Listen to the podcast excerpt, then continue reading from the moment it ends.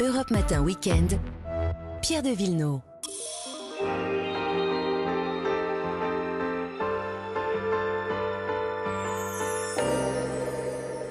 On part en balade avec Vanessa Zaza Bonjour. et Marion Sauveur. Bonjour. Bonjour à vous deux. On a envie de soleil ce Oh. matin, Vanessa. Ah Alors oui. partons, partons pour la Corse. Alors, La Corse dont il faut profiter là, maintenant et avant juin, avant que tous les touristes déferlent, évidemment, parce que c'est là qu'on va rencontrer donc les Corses. Alors cette fois-ci, moi, je vous emmène euh, dans le sud, dans la région de euh, Bonifacio. Excusez-moi, hein, parce que je l'ai dit à la Non, non, génoise, mais- parce que je veux pas avoir de soucis. Et euh, donc, euh, cette ville, elle a été sacrée. Ville d'art et d'histoire, parce qu'elle est très représentative des mille ans d'histoire de la ville. Écoutez, Pierre Gazzano, un guide conférencier absolument intarissable et passionnant. Mais rien que dans la vieille ville qui représente 2 hectares et demi, ce qui est très petit pour une ville, vous avez 11 édifices religieux. C'est énorme, ça, témoigne d'un passé qui est à la fois riche et, puissant et qui dépasse euh, les petites euh, limites géographiques de cette falaise, de ce promontoire qui fait euh, 8 hectares au total. C'est pour vous donner la densité en fait de, cette petite ville euh, sur ses sur sur remparts, ses falaises. Et puis il y a un endroit, selon Pierre, qu'il ne faut pas rater pour vivre la ville. C'est l'ancienne place du marché qui était ouvert euh, à tous dans l'ancien temps. Maintenant, c'est le terrain de pétanque. Il il a une vue incroyable sur ce bras de mer entre la Corse et la Sardaigne parce que c'est pour ça que ça a été construit. hein. C'est pour simplement euh, surveiller le passage de ce canal. Et là maintenant, ben, sur cette place, il y a des parties de pétanque assez inoubliables qui déchaînent les passions à l'heure de l'apéritif. C'est pour vous. Mais oui, bien sûr, il y a surtout aussi cette vue sur la Ouais. Méditerranée à perte de vue. Bah hein. voilà, c'est ça, perte de vue avec des plages, des criques aux alentours. Euh, mais il y a surtout la possibilité de faire du pescatourisme. Est-ce que vous savez ce que c'est? Bah, c'est la pêche, Pêche? Non Ouais, alors oui, mais ça va même plus loin. Écoutez, écoutez Philippe Botti, euh, qui est pêcheur depuis 30 ans. Ben, le pescatourisme, en fait, c'est la découverte du métier de pêcheur. Vous venez avec nous le matin, vous voyez comment ça se passe une journée de pêcheur, vous profitez du beau temps, de la belle vue, et voilà. Et en même temps, on vous fait découvrir le, beau métier de pêcheur. On fait les filets, les nasses, les nasses en jonc traditionnels, et on pêche au palangre aussi. Donc on remonte des langoustes, du denti, des chapons, de la mustelle, des rougets, un peu de tout, quoi. De l'espadon aussi, on fait l'espadon aussi au palangre dérivant.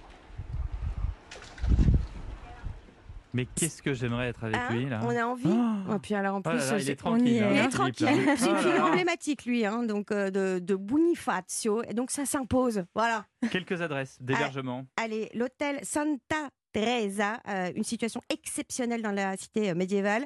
Vous êtes au bout de la presqu'île avec une vue imprenable sur les falaises, la Sardaigne. Ah. Le détroit des Bouches, Mhm. évidemment. Marie, elle, elle est aux petits soins.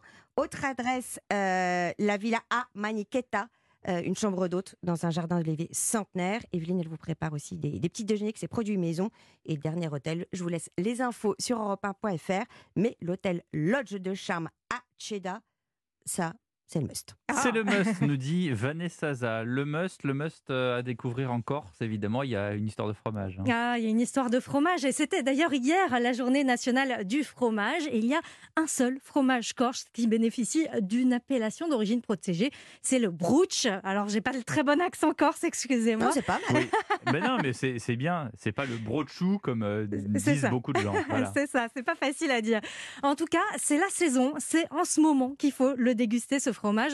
La saison, en gros, pour, pour vous dire, c'est de octobre à juin, donc elle, elle est quand même assez étendue, mais surtout pas l'été.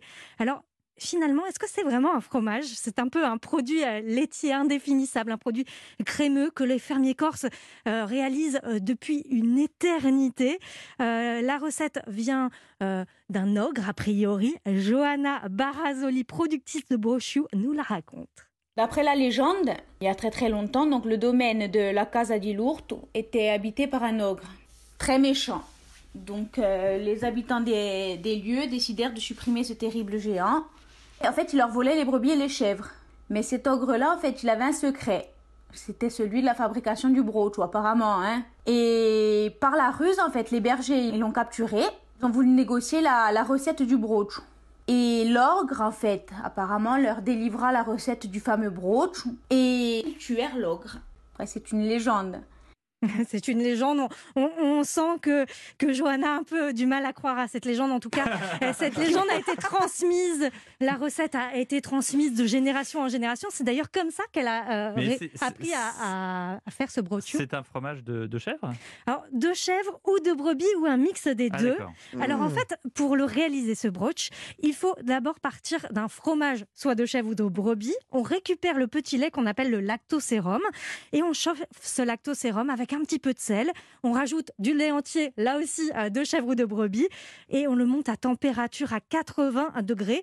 Et puis on récolte. C'est comme ça qu'on on raconte. On récolte à l'écumoire, à la pâte, donc le, le brooch, et après euh, qu'on laisse dans, dans la faisselle. Et puis euh, à Piana, donc euh, à, à l'ouest de l'île. On réalise encore ce brooch à la méthode traditionnelle, donc sur du feu de bois et dans des bassines en cuivre. Et Johanna Barazzoli, elle, elle a une ferme un petit peu moins rustique du côté de Corté à Omessa. Et vous pouvez la voir d'ailleurs si vous descendez le GR20 dans les montagnes corses. C'est la fromagerie Outribiu. Et ces 40 brebis et ces 200 chèvres se baladent librement. Comme ça, vous pouvez leur faire coucou euh, de- du GR20. Mais alors ça se mange comment? Alors, soit frais, traditionnellement, on le mange avec euh, du sucre et, et de l'eau de vie. Euh, Donc ça, c'est la méthode Ah, corse. De l'eau de vie. Mhm. Le, le brooch peut être aussi affiné. Donc, quand il a plus de 5 jours, on, on dit qu'il est pas sous. Et sinon, sec quand il, il est beaucoup plus affiné avec un peu de sel. Et puis, on peut bien sûr le cuisiner avec des cannelloni, de- des blettes et de la menthe. Ça, c'est une recette délicieuse. Moi, j'adore le flan corse, le fiadone. Il suffit d'égoutter le brocciou frais pendant quelques jours, de l'écraser, d'incorporer les œufs un à un, du sucre, quelques zestes de citron. Moi, je le fais en variante avec un petit peu de vanille. Puis, il reste à cuire à four chaud. Le flan doit être juste Et doré. On le boit avec quoi? Un petit vin corse ou, Oui, euh, alors si c'est le fiadone avec un, un un muscat, ouais. et puis le broccio nature avec un vin rouge, un porto vecchio ou sinon un ajaccio pour le vin blanc. Merci beaucoup, ma chère Marion, et bon dimanche à vous. Bon dimanche, à tout à l'heure.